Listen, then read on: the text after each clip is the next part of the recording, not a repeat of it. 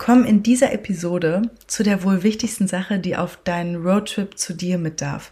Deine Gefühle. Vor allem das Wahrnehmen von ihnen. Die Schwierigkeit, eigene Gefühle wahrzunehmen, ist für viele Menschen nämlich ein ernstzunehmendes Problem geworden, was keineswegs ein Einzelfall ist. Vielmehr ist der mangelnde Zugang zu eigenen Gefühlen ein komplettes Grundproblem unserer westlichen Gesellschaft geworden. Wir haben einfach überhaupt keine Fühlkultur. Heißt, wir wertschätzen das, was wir fühlen, nicht wirklich und schon gar nicht unsere unangenehmen Gefühle. Das wundert mich ehrlich gesagt auch nicht, wenn man sich mal in Erinnerung ruft, dass die Generation unserer Eltern oder Großeltern einen Weltkrieg durchlebt hat. Da gab es einfach keinen Platz für das Fühlen von Emotionen. Das, das hätte die Leute kaputt gemacht. Und ich glaube, wenn diese Kriegsgeneration all die schlimmen Dinge durchgeführt hätte, dann wären wir wahrscheinlich heute gar nicht hier. So schwer war diese emotionale Last dort. Und diese nicht durchgefühlten Traumata oder verdrängten Gefühle, je nachdem, was vorgefallen ist, die können sich sogar über Generationen und Generationen weitergeben. Davon geht man zumindest in der Epigenetik mittlerweile aus. Wahnsinnig spannendes Feld. Dazu erzähle ich aber später noch mehr. Jetzt geht es erstmal um Emotionen und Gefühle an sich. Sie sind ja quasi eigentlich in jeder Marketingmunde, in aller Marketingmunde. Überall wird mit ihnen gearbeitet, ob in der Werbung, im Verkauf. Selbst die noch so steife Politik hat die Emotion mittlerweile, wenn auch noch etwas hackelig als Neuland für sich entdeckt. Und es wird überall gepredigt, dass Emotionen total wichtig sind, dass sich Menschen durch Emotionen besser bewegen lassen als durch rationale Argumentation. Und ja, das erfolgreich ist, wer sein Gegenüber emotional erreicht. Das schreien zumindest alle Marketingspätze von den Dächern. Geht es aber um unsere eigenen Gefühle, stehen die meist, meisten von uns ja so ein bisschen wie der, wie der Ochs vom Berge, habe ich so das Gefühl. Man lernt ja auch so gut wie gar nichts über den Umgang mit ihnen in der Schule. Also wir lernen zwar gefühlt eine Million Gedichte zu interpretieren und eine Kurvendiskussion zu rechnen oder irgendwelche Hamster rumrennt auf dem Computer zu programmieren. Ist mir tatsächlich passiert. Mm, aber die Emotion oder die emotionale Intelligenz, oder nennen wir es Kompetenz, die wird von unserem Schulsystem ja bisher ignoriert. Von klein auf wird eigentlich nur unser Verstand trainiert. Oder um es mit den Worten des Autors Jamie Smart zu sagen, die westliche Welt wird durch Bildungseinrichtungen, soziale Strukturen und gewohnheitsmäßige Denkweisen behindert, die für eine vergangene Ära von Schornstein, Trillerpfeifen und Fließbändern entwickelt wurden. Schlauer Mann, wie ich finde. Lesen, schreiben und rechnen, logisch zu denken, Probleme lösen, Schlüsse ziehen. All dazu wird unser Verstand trainiert und mit jeder Menge Fakten gefüttert. Ein hohes Maß an Intelligenz wird in dieser hochtechnologisierten Welt belohnt und wertgeschätzt. Aber so Gefühle, Emotionen oder Intuition, bitte nicht. We don't do that here. Gefühle sind, finde ich, immer noch so eine, teilweise eine Privatsache. So Gefühle öffentlich zeigen, wir werden da besser und besser. Aber es ist, finde ich, in so vielen Bereichen noch so, dass Gefühle öffentlich zeigen, auweih. Das gilt als unprofessionell, außer beim Autofahren oder im Fußballstadion. Und vielleicht verstehst du jetzt so ein bisschen, warum ich äh, mehr und mehr in dieser metaphorischen Thematik des Autofahrens mich bewege.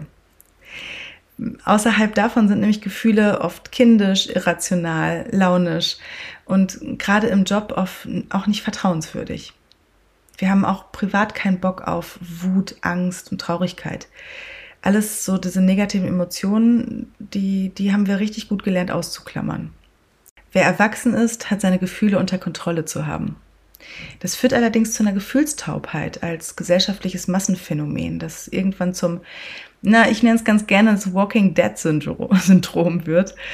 Weil wenn man sich zum Beispiel mal montags morgens im Winter umschaut, in der U-Bahn, auf dem Weg zur Arbeit, da sieht man Scharen von Menschen, die in so einer zombieartigen Trance umherstapfen. Und damit meine ich nicht die Leute, die gerade aus dem Berg kommen. Ähm, das, das, da ist zwar irgendwo ein Puls, aber nicht wirklich Lebendigkeit.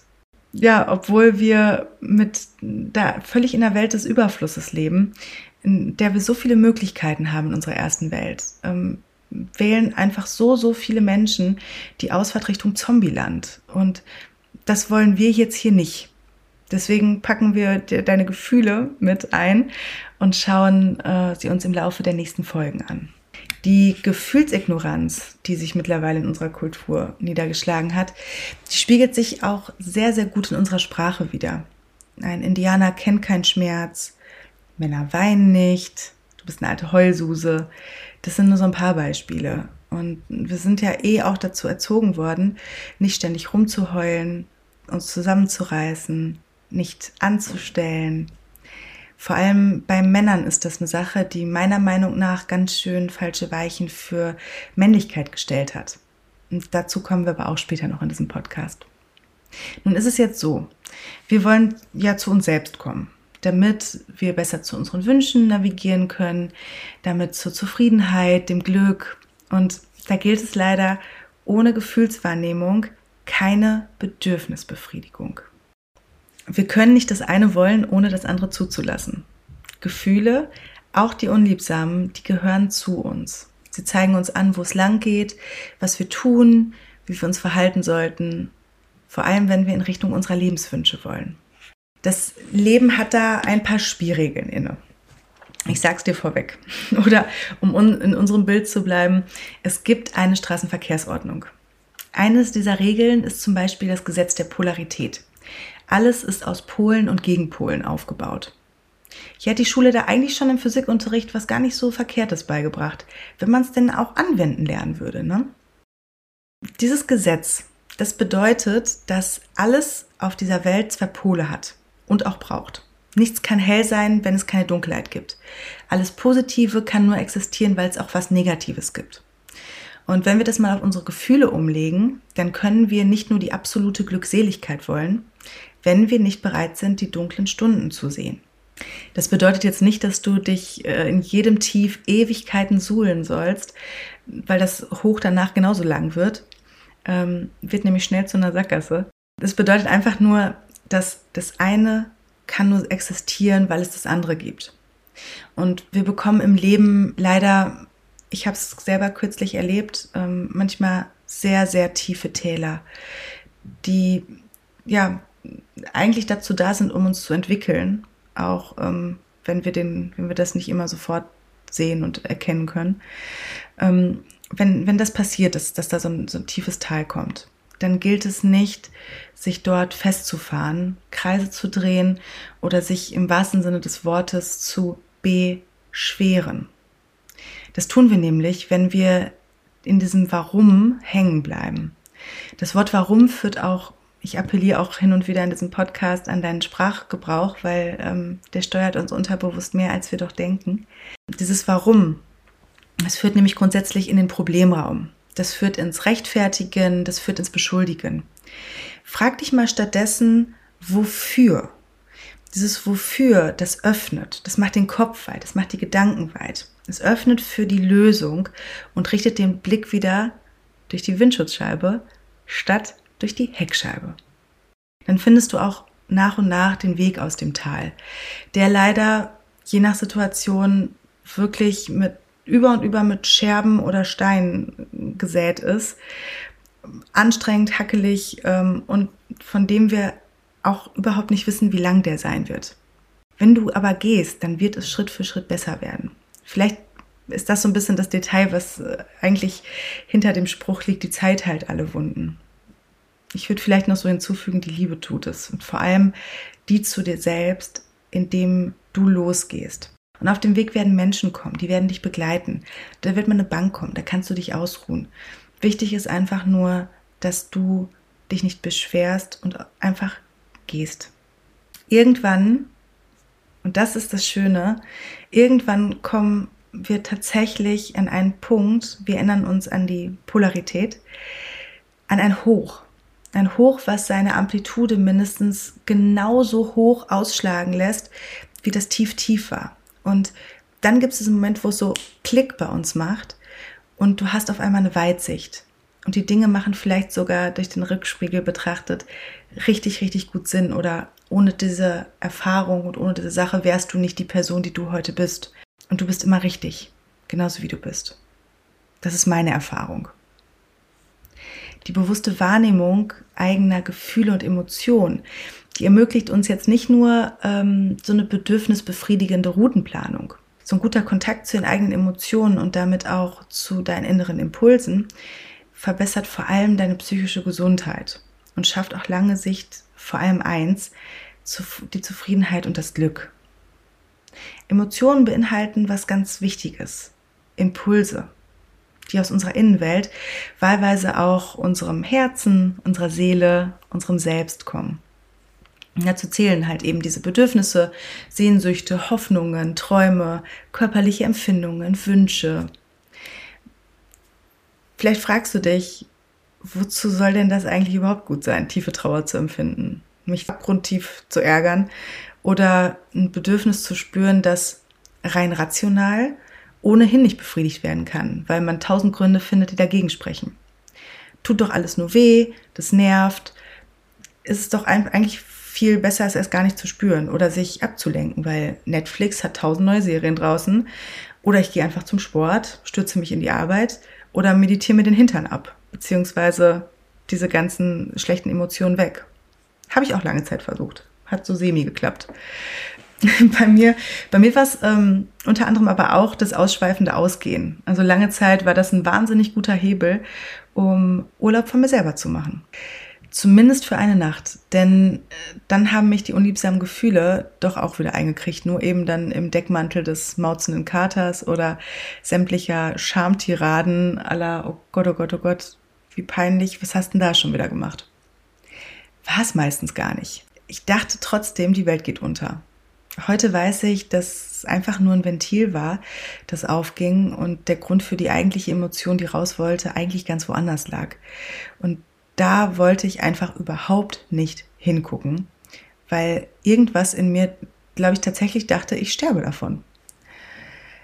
Was ich damit sagen will, dass unsere unterdrückten Emotionen immer eine Botschaft für uns parat haben. Das ist eine Botschaft unserer Seele, die eigentlich nur den nächsten Abschnitt zum Highway to Happiness öffnen möchte und sich dadurch einfach nur einen Weg suchen möchte, um sich bemerkbar zu machen. Auch wenn wir sie in den Kofferraum sperren oder in den Keller, das machen wir ja auch ganz gerne, irgendwann treten sie uns die Tür ein. Nur immer in verschiedenen anderen Situationen, wenn wir sie nicht fühlen. Denn das Wort Emotion bedeutet bildlich ja auch eigentlich total schön Emotion, Energie in Bewegung, Energy in Motion. Es ist einfach nur Energie in Bewegung und die will fließen. Die will uns was mitteilen, die will einfach nur sein. Bevor wir da jetzt hinkommen, habe ich noch mir mein kleines rationales Forscherkittelchen angezogen und mal etwas für dich recherchiert, weil ich Fan davon bin, dass wir auch den rationalen Verstand immer mitnehmen, weil wenn wir nur in diese unsichtbaren Sachen kommen, dann fährt er uns irgendwann in die Parade. Dann sagt er, äh, verstehe ich nicht, äh, ist, mir, ist mir zu ESO, ist mir zu doof, äh, habe ich keinen Bock zu. Und deswegen habe ich jetzt mal ähm, ein bisschen was für ihn vorbereitet, damit er Futter hat und zufrieden ist. Das ist nämlich genau, wie Emotionen in unserem Gehirn entstehen. Das führt zwischen Psychologen, Neurowissenschaftlern und Philosophen ja bekanntlich seit jeher zu lebhaften Debatten. Denn man unterscheidet hier genau genommen auch zwischen Gefühlen und Emotionen. Die, Eng also die Engländer bzw. englische Sprachgebrauch, der unterscheidet das ein bisschen passender. Und zwar zwischen Sensations, körperliche Empfindungen, und Emotions als wirklich Gefühle, Emotionen. Hier in Deutschland sagen wir einfach nur Gefühle man geht davon aus, dass Gefühle wie Atmen, Gehen oder Weinen einfach durch innere Reize entstehen und deswegen zu den körperlichen Empfindungen gehören, wie Enge oder Weite, Schwere oder Leichtigkeit. Emotionen werden hingegen durch äußerliche Reize verursacht. Als Emotionen gelten dann Angst, Liebe, Freude, Wut, Trauer. Wobei ich jetzt sagen würde, dass Liebe nicht also es ist ein Zustand, der nicht unbedingt von äußeren Reizen abhängig ist. Ich glaube, dass Liebe eigentlich das ist, was unter all dem liegt, was wir uns so schön angeeignet haben und wohin wir uns wieder entwickeln dürfen. Aber lass, lass das jetzt mal bei den Wissenschaftlern hier so stehen. Denn die Wissenschaft ist auch der Ansicht, dass Emotionen im Gehirn entstehen und über die Sinnessysteme im Thalamus dem Zwischenhirn landen und von dort an die Amygdala, das ist der kleine Mandelkern im Hirn, weitergeleitet werden. Die dann über den wahrgenommenen Reiz beurteilt, ob bei uns für etwas Gefahr besteht oder auch nicht. Das hat alles mit dem Reptilienhirn zu tun, weil große Teile unseres Gehirns, werden wir auch noch zukommen, die sind einfach noch im Jäger- und Sammlermodus hängen geblieben. Kann man sich kaum vorstellen, ist aber so wittert eben die Amygdala, wittert sie Gefahr, wird über den Hypothalamus und den Hirnstamm, den wichtigsten Regulationssystem des Gehirns, die auch für Atmung, Kreislauf und andere Basisfunktionen verantwortlich sind, wird eine körperliche Reaktion getriggert. Das kann Angstschweiß sein, höherer Herzschlag oder irgendeine andere Art von Defensivreaktion. Gleichzeitig jedoch, und das deutlich langsamer, geht ein Signal an die Hirnrinde. Hier wird die Situation en Detail analysiert.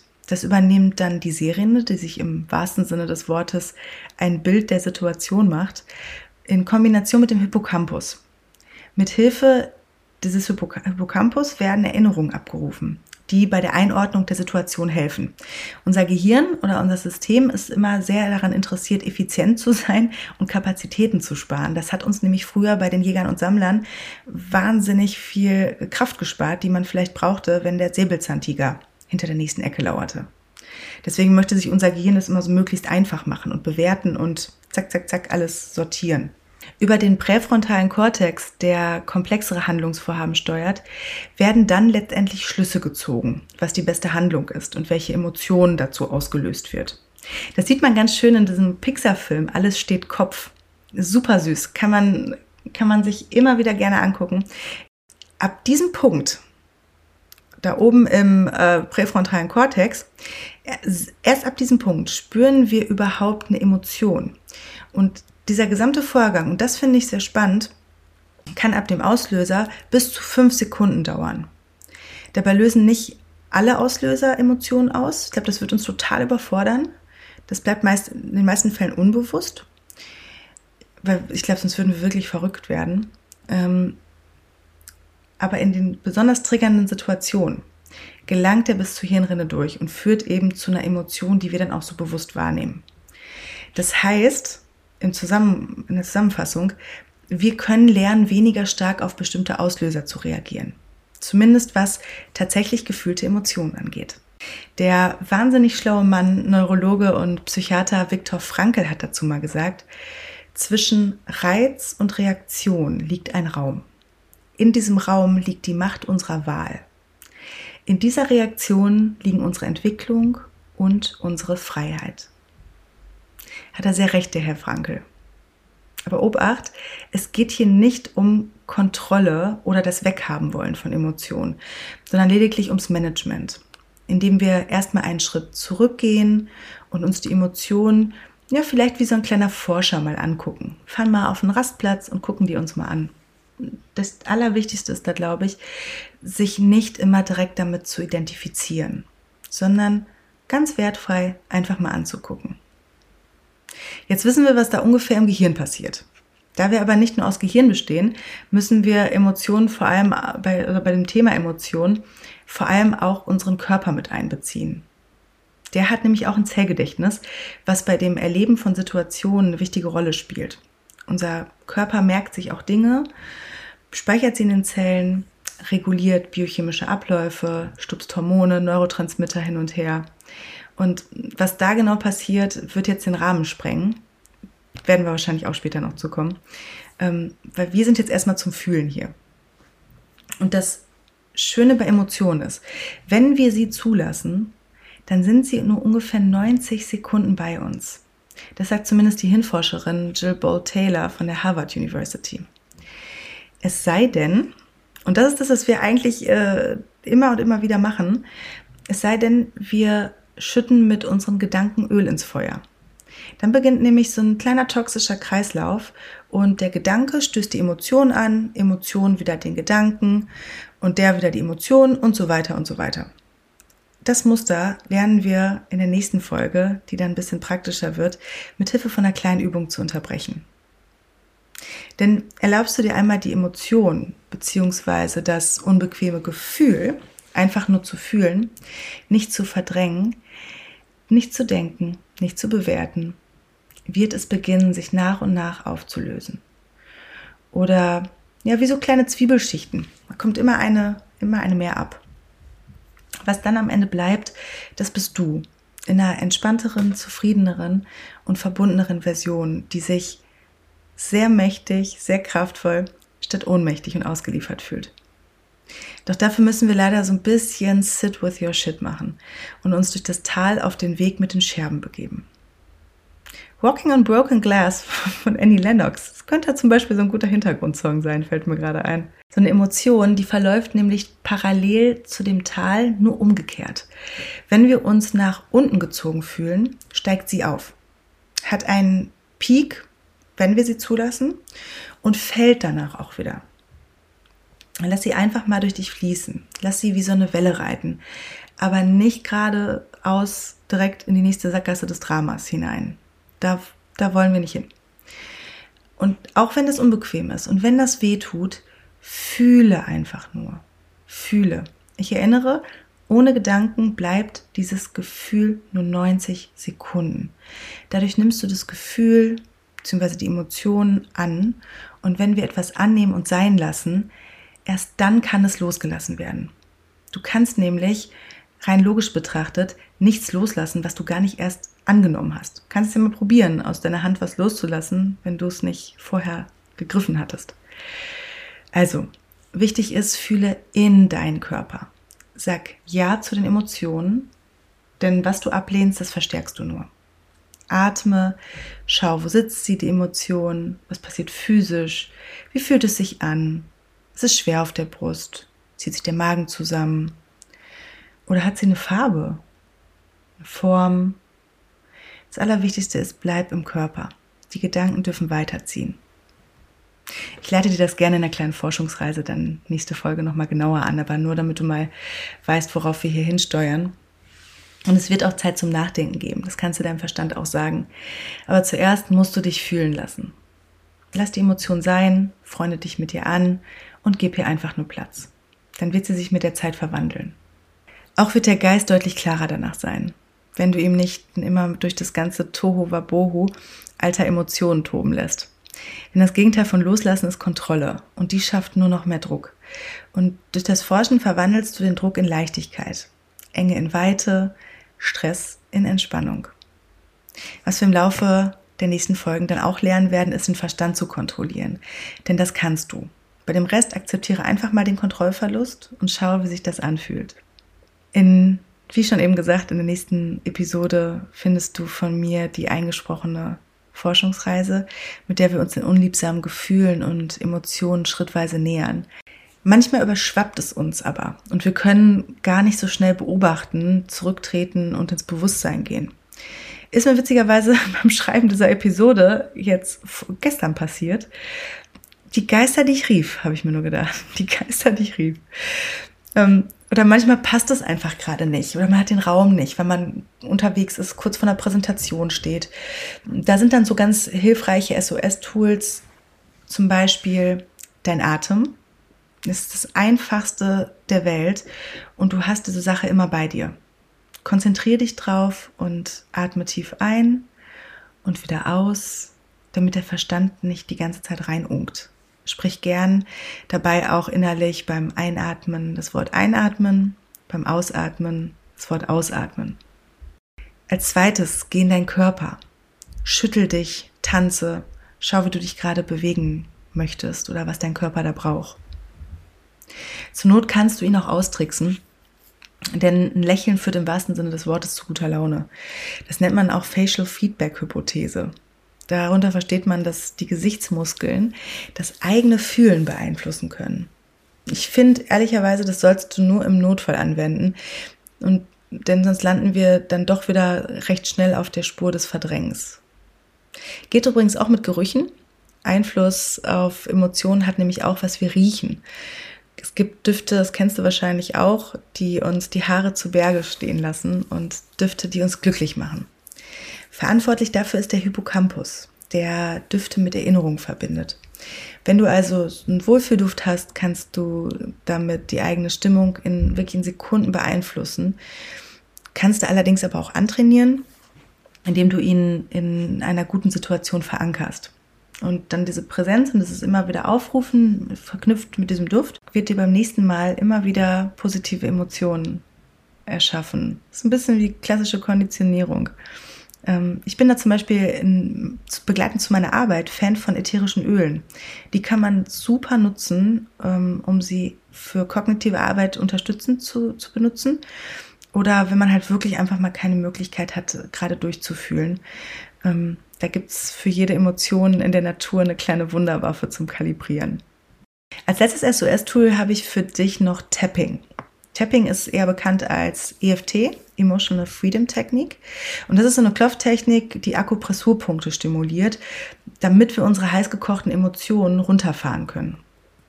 Und dazu kommen wir aber auch später noch, wenn es um Ängste geht. Das ist nämlich, finde ich, also eines meiner allerliebsten Tools, wenn ich das Gefühl habe, ich kriege mich hier überhaupt nicht gegriffen. So, ich glaube, das war jetzt erstmal genug Input für heute. Für heute war es das erstmal.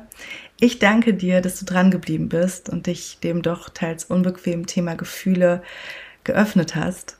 Ähm, die werden dir nämlich ab jetzt richtig gut den Weg weisen. Ich verspreche es dir.